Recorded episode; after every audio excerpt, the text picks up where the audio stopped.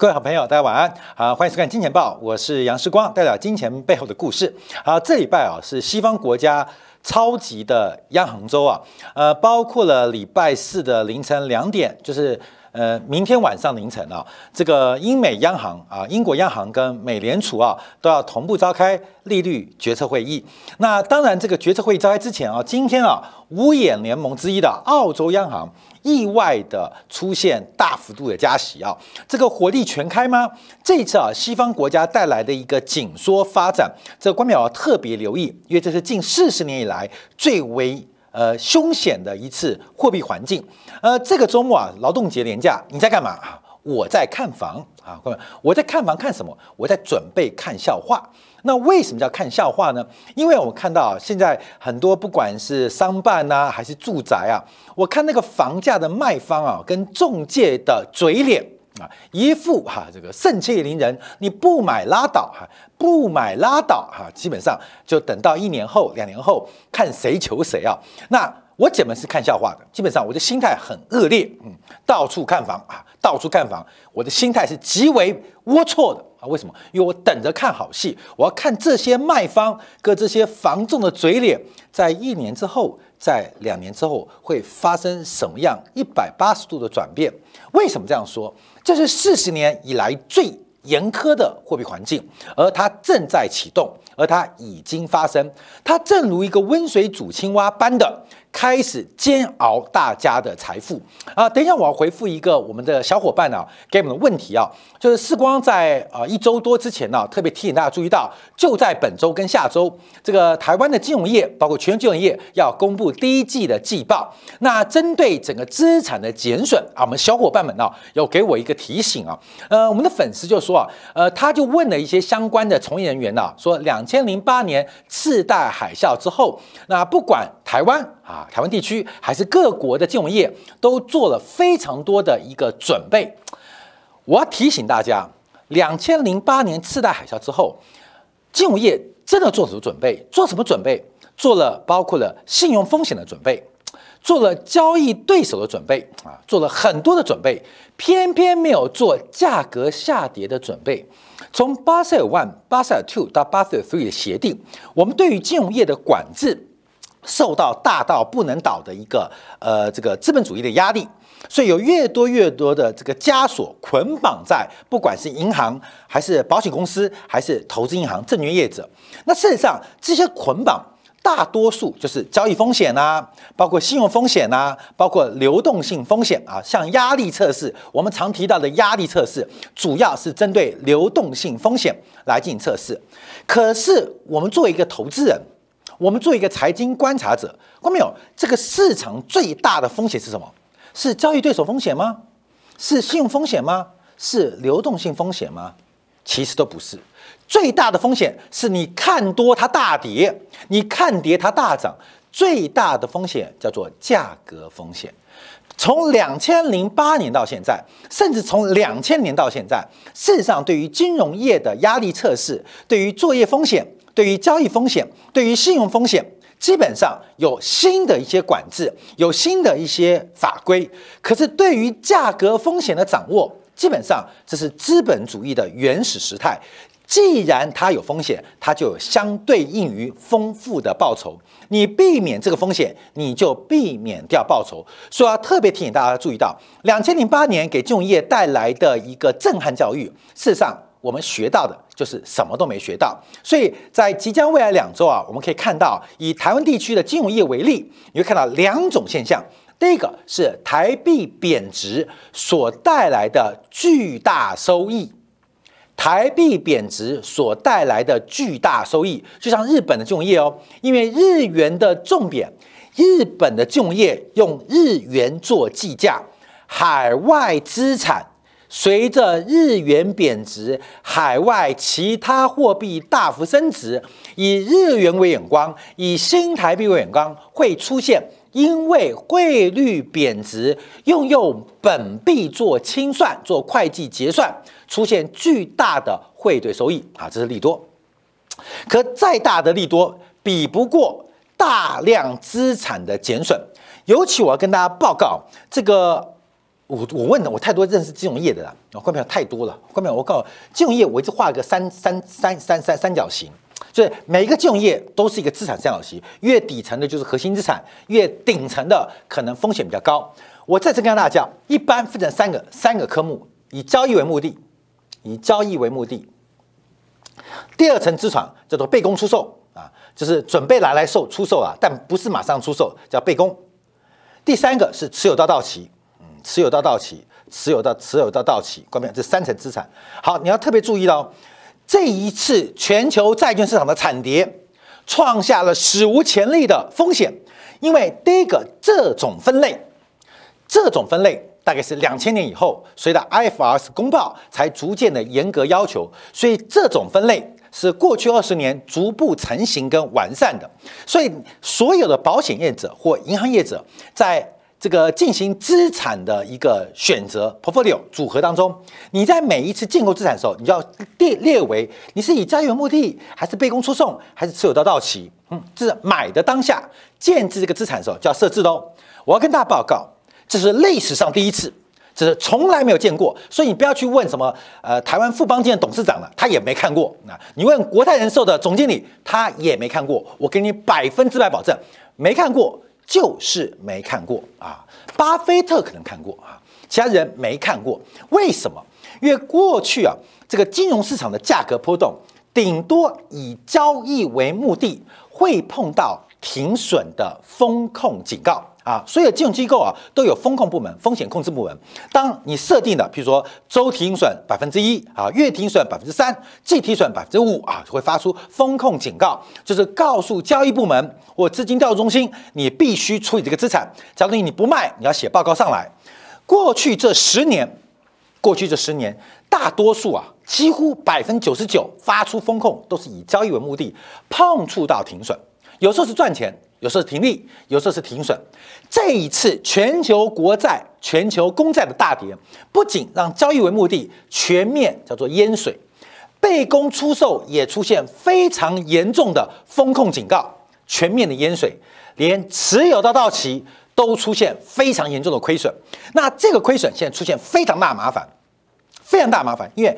没见过，关明，我给你保证哈，台湾最大的富邦金控的蔡明忠、蔡明兴兄弟也没见过这种情况，绝对没见过，因为这是近二十年来对于金融业资产分类的一个精准要求，而这个风控的要求过去没有发生过，因为我们没有看过美国为首的全球公债出现如此大跌幅，关明有多久？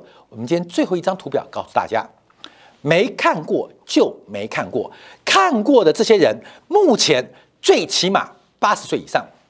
时光没看过，现在看过美国公债，美国为首的全球公债跌幅之大，不管是一个月跌幅，还是一个季度跌幅，还是近两年跌幅，这种跌幅五十年没见过了。也就是看过这些人，光明你想嘛，一个交易员。在高盛上班，在台湾银行业上班，最起码二十五岁毕业嘛。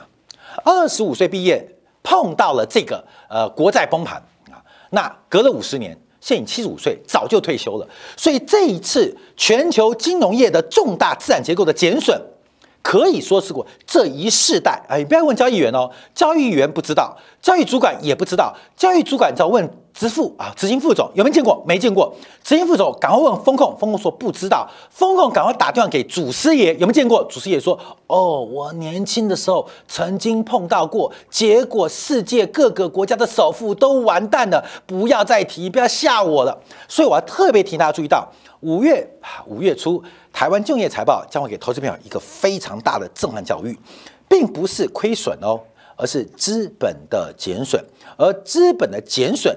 可能很大，可能相对不小，可重要是会替一年、未来一年或未来两年带来极大的增资压力。那什么叫增资压力？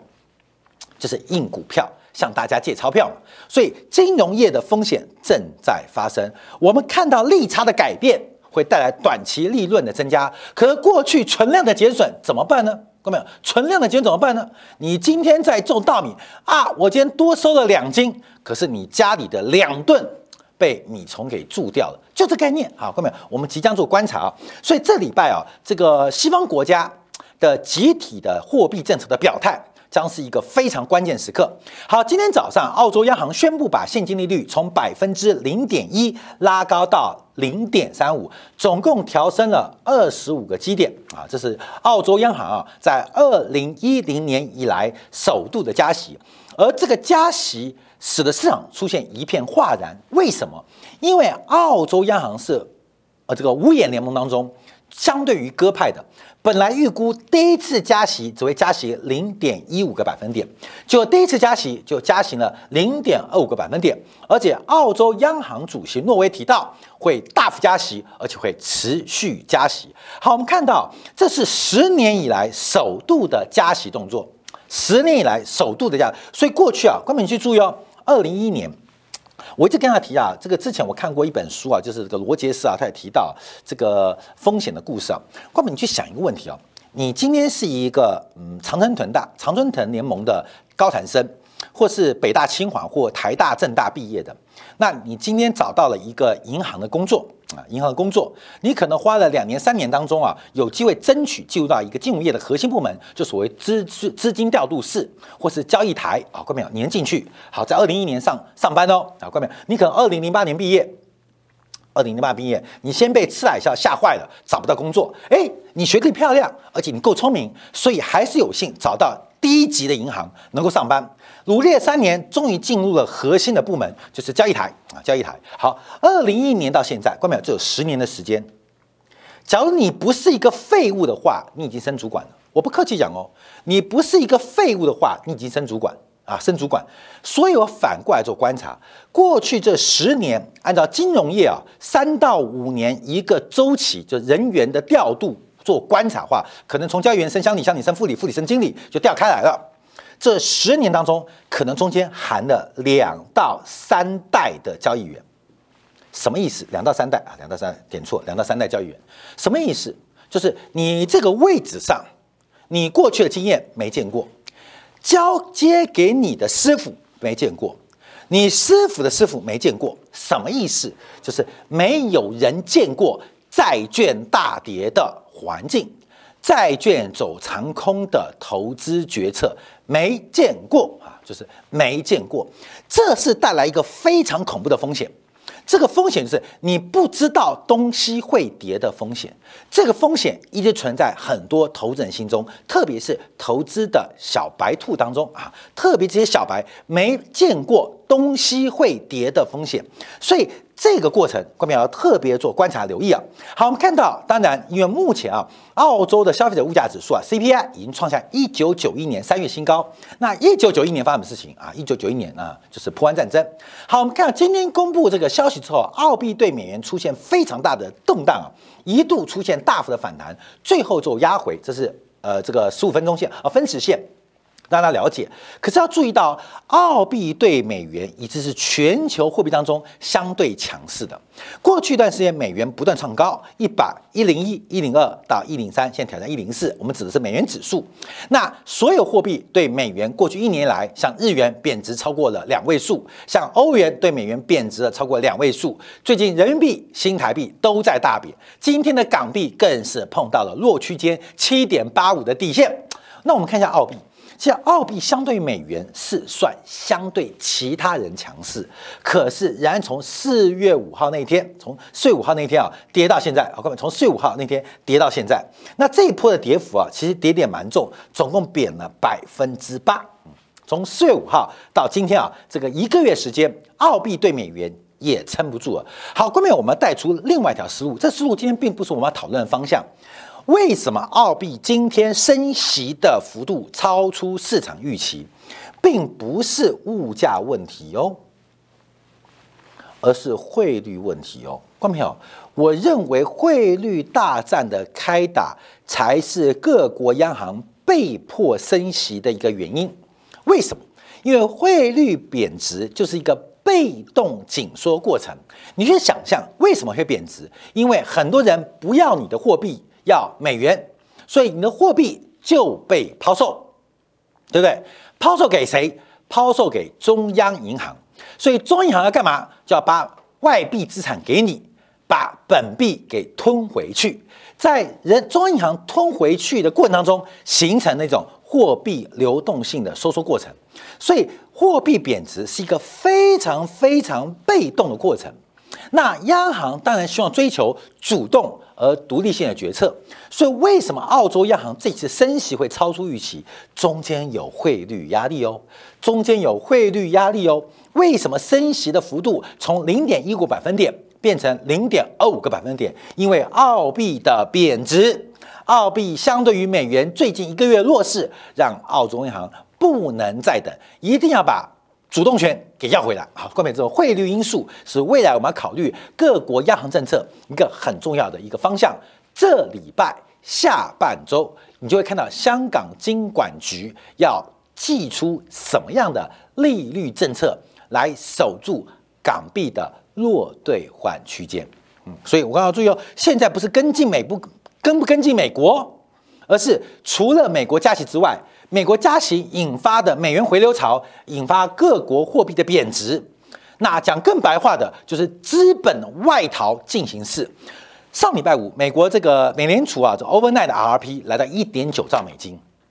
来到一点九兆美金，这代表什么意思啊？全球资本其实基本上已经回到美国手中了啦。你看，已经回到美国手中了。美国割韭菜的动作其实已经割完了，已经割完了。美元吸引全球资本回流的动作，它可能这个周期已经接近尾声。现在是关门打狗的时刻，关门打狗就是吃韭菜吃撑了，闲的没事。打狗的玩，来抓几只狗打来玩啊，各位很变态啊，很变态。为什么？已经结束了。所以，我们看澳洲央行这个动作要特别留意。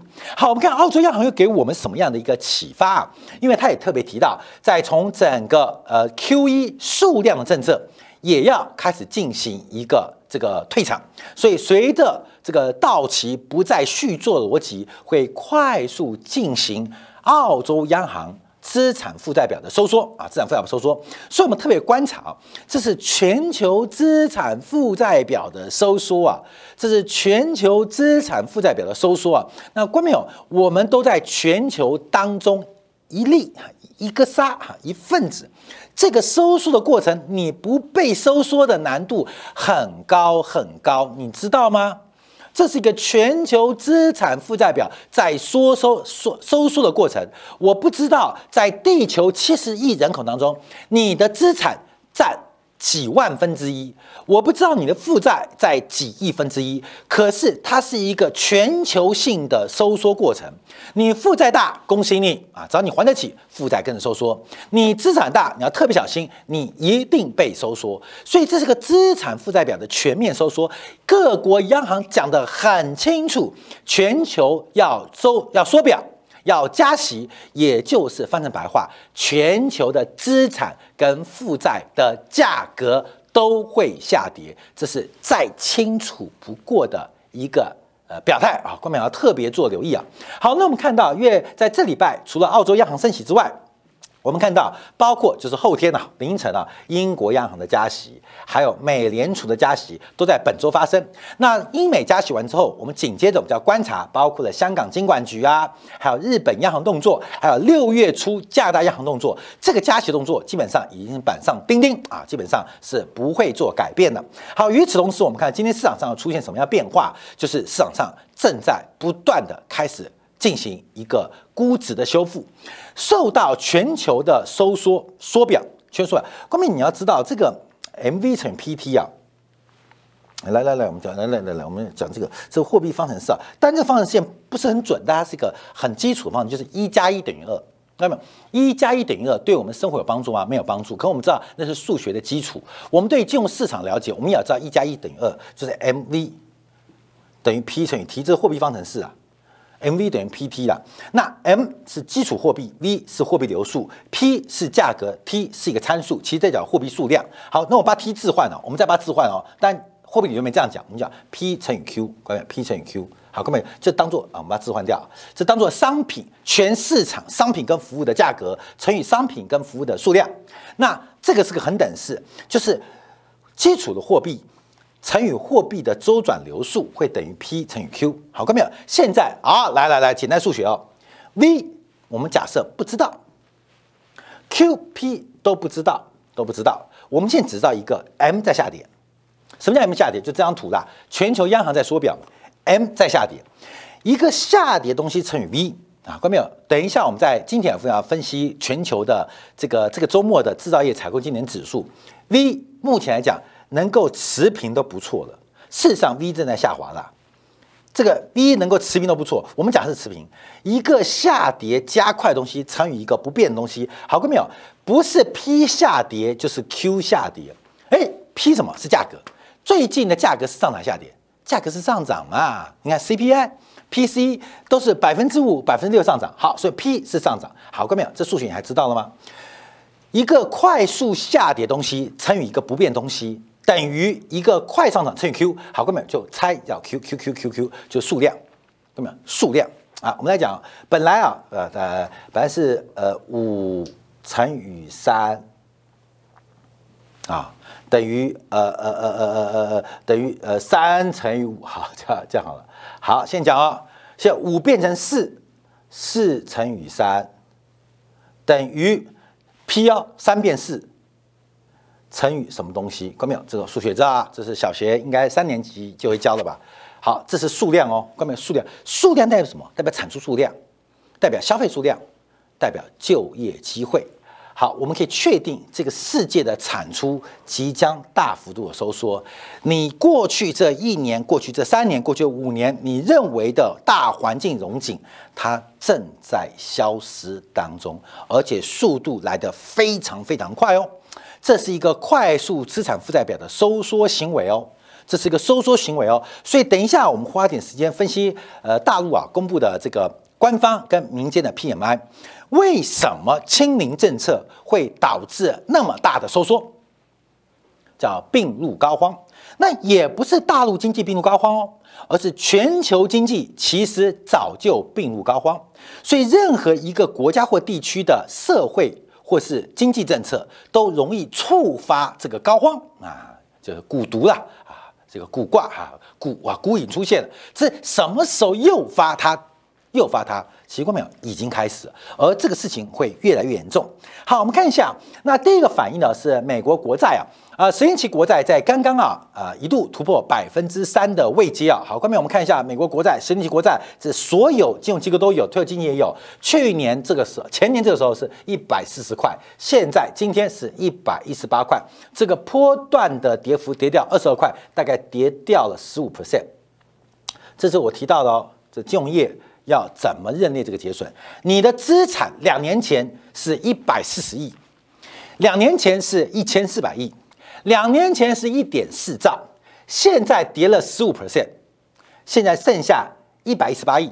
剩下一千一百八十亿，剩下一兆一千八十亿啊！请问八百亿，请问你要怎么认列？就是我们看第一季，今年第一季季报要特别留意，为什么？因为主要跌段发生在这个地方啊，所以我们要特别留意跟当心啊。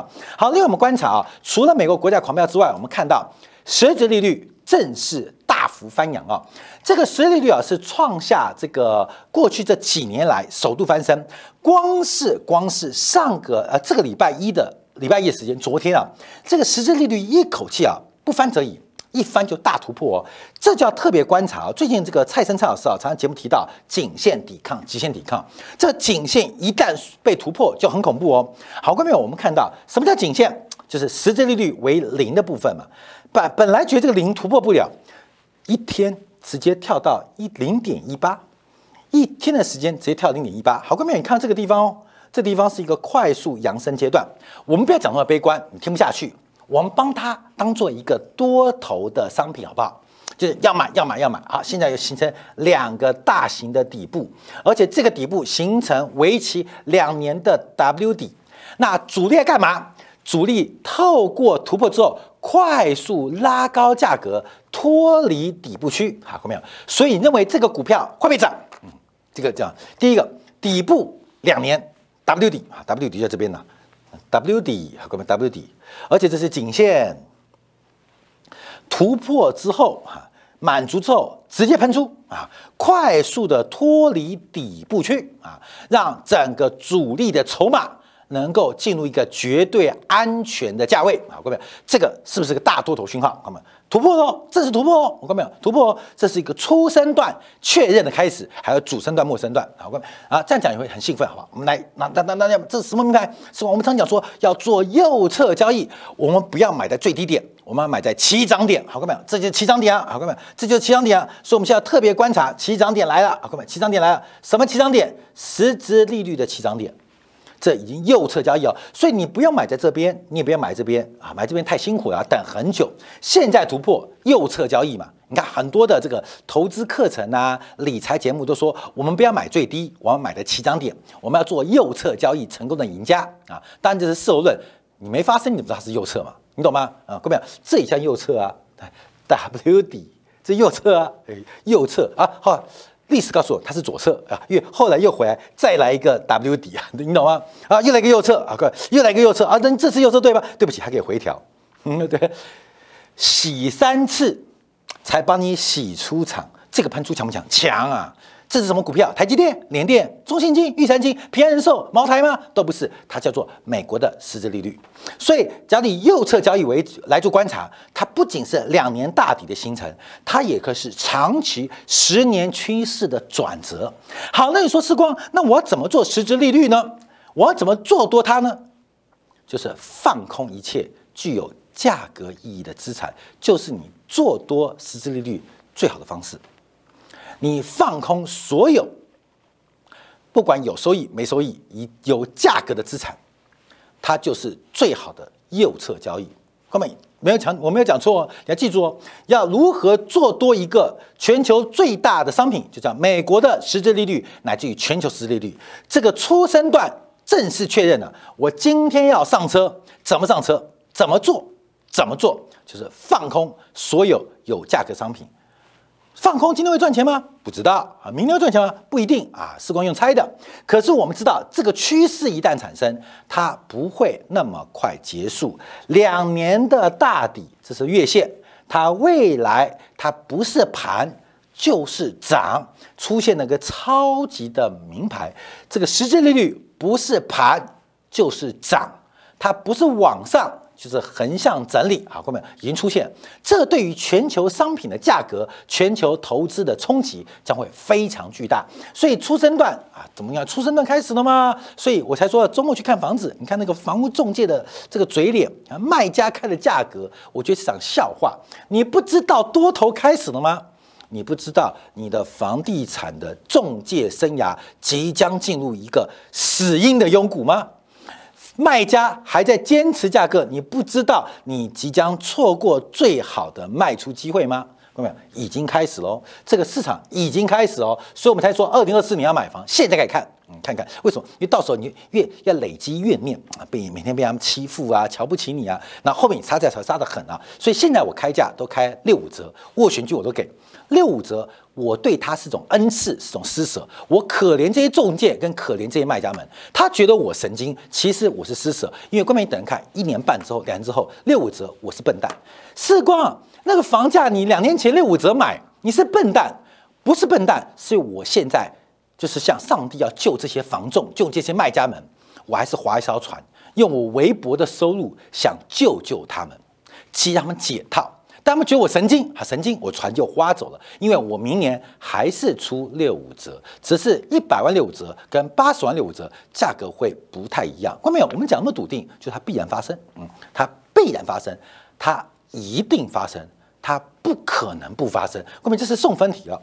好，那我们研究啊，实际利率为什么谈那么凶啊？主要就是昨天呢，这个通胀预期缓复压回，可实际利率一口气跳了十七个 BP 啊，这基本上。观众要注意啊，五月二号是昨天第一天哦，实质利率弹升了零点一七个百分点。我们看一下，我们看一下去年第一季实质利率一季哦，总共弹升了零点四五个百分点。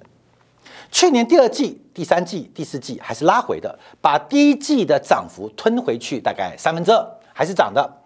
今年一月份涨得凶哦，涨了零点三九个百分点。今年二月份吐回去。三月份涨了零点二七个百分点，后四月份凶猛了，四月份涨了零点五三个百分点。啊，观众你注意哦，四月份一个月的涨幅等于今年一季第一季度的涨幅，四月份一个月涨幅等于去年全年的涨幅。好，观众这不打紧哦，光是五月二号昨天第一天的涨幅，就几乎等于四月份涨幅的三分之一。请问它是越涨越快还是越涨越慢？它从原来涨不停到天天涨停板，现在实利率正在开始出现一个突破跟喷出阶段，形成债市的多杀多格局，不用去怀疑。好，看没有？所以这个市场啊，要特别做观察跟留意。好，另外我们看到，好，刚刚也讲了深度，深度，我们先讲广度啊，因为我们看到所有的利率随着国债利率的喷出啊。第一个啊，房地产，美国三十年期固定的房贷利率标准啊，已经来到百分之五点一啊，五点一，这个五点一啊是黑色线啊，后面黑色线啦啦啦啦啦啦啦啦啦，哎啊，回到了两千零八年的位置。那另外是这个呃 AA 啊，这投资等级。这个是这个属于投机等级啊，高收益债基本上现在利率都在攀高，所有都在攀高。美国十年期国债在底下顶嘛，现在所有的债券利率都在往上攀升，而且这个上升的幅度这边找不到，这边找不到。嗯，这边也找不到，因为这边国债利率是往下掉的，一找就找四十年前，可能大家都没有见过啊，大家都没有见过这个行情啊，所以大家要特别做观察跟留意。好，那我们再往下观察啊，因为事实上这市场影响包括资济曲线呢，呃，红色线是最新一条啊，我们因为时间关系可能没有多说明啊，它整条线往上，而且继续倒挂，这是一个非常悲哀的叫做熊平，就是利率市场。债券市场进入一个熊市结构，而且平坦没有盼望啊，叫做熊平啊，熊市而且平坦化，这个状况没有任何改善，而不断不断往上。那各位讲什么时候会翻正呢？当利率来到了中长期的饱和点的时候，才有可能出现一个扭转，而现在仍然没有见到。好，这就我们提到今天最后一张图卡啊，呃，因为公债，各位政府公债是创下一九。二零年以来最糟糕的一年，各位，你知道一九二零年什么意思吗？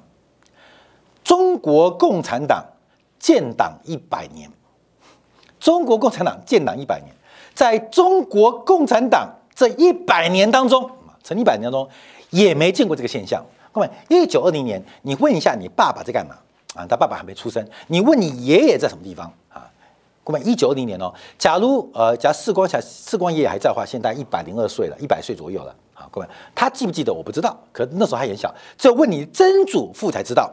所以你赶快回去扫墓啊，扫墓求祖先告诉你发生什么事情。因为公债政府债券将创下一九二零年近一百年以来最大的跌幅。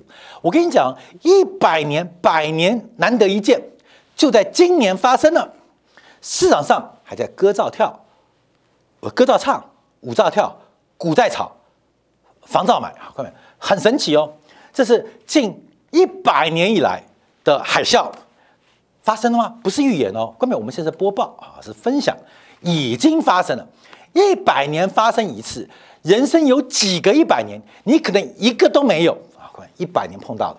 一百年碰到，所以啊，我们这个小粉丝啊，他特别好心啊，就发这个这个 message 给我说：“时光，我问过的这个保险业务者的高管，他们说，因为两千零八年的金融海啸例子，让他们知道啊，准备做风险。看到没有？他们不知道啦，他们不知道，因为啊，我跟你讲，台湾的国泰人寿也不是是一九五几年创立的嘛，他们没见过，你知道吗？他没见过。”没有人见过，这是没有人见过。那一九二零年发生的事情，官媒知道吗？一九二零年是因为美国二二一战结束，一战结束，随着美联储那时候成立六年嘛，一九一四年成立美联储嘛，那一九一八年、一九一七到一九一九年啊，因为美联储得到一个政治任务，要大量的发行钞票来支持美国政府发行战争国债嘛。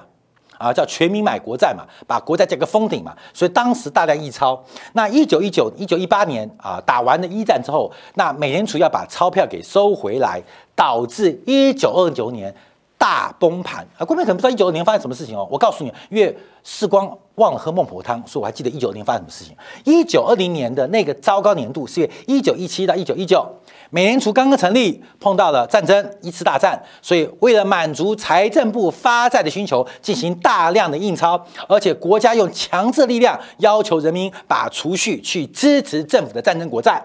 那一九一八、一九九、一九一九，这个一战打完之后。美联储要把钱收回，然后呢，崩盘了啊！所以就一九二零年，一九二零年大崩盘。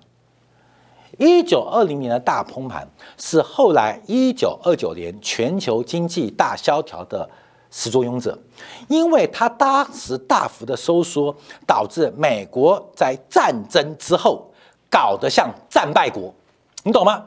就是华尔街。跳楼的人比在欧洲战场死的人还多。哎，美国人是很，我们不是战胜国吗？哎，怎么，哎，怎么回来的阿兵哥看到自己的股票债券崩盘，也不想回家的，都田大西洋了。华尔街这边赢争胜利的人，本来是撒红花的，开始撒白纸。你懂意思吗？所以，一九二九年、一九二零年的美国股市、美国金融市场大崩盘，导致美联储的角色跟美联储的权力被大幅受限。大幅受限，到了一九二零年、二一年又开大大印钞啊，大宽松。到一九二三年，美国美联储的第一史上第一个副主席在街上被人用枪枪啊脑袋打掉。不要去怀疑哦，美国中央银行的副总裁在街上被人头打掉，为什么？因为他主张要升息，你就知道美国有多恐怖了。那玩意黑手升息有错。所以包也不敢升息，因为升息走在路上会被他枪打掉。好，后来就是颗粒之繁荣嘛，才有一九二九年的大泡沫。所以什么叫做一九二九二零年最糟糕那一年？一九二九二零年就是美国打赢了一次大战，可是搞得跟战败国一样，美国的债券市场出现了雪崩，美国股市也雪崩。我跟你讲这个故事，好，各位，那故事你知道不知道无所谓，告诉你，百年难得一见，人生有几个一百年，或许一个都没有。我们要好好掌握这一次的机会啊！分享给所有好朋友。好，感谢大家继续收看，明天同一时间晚上八点，杨世光在《见报》与各位再会。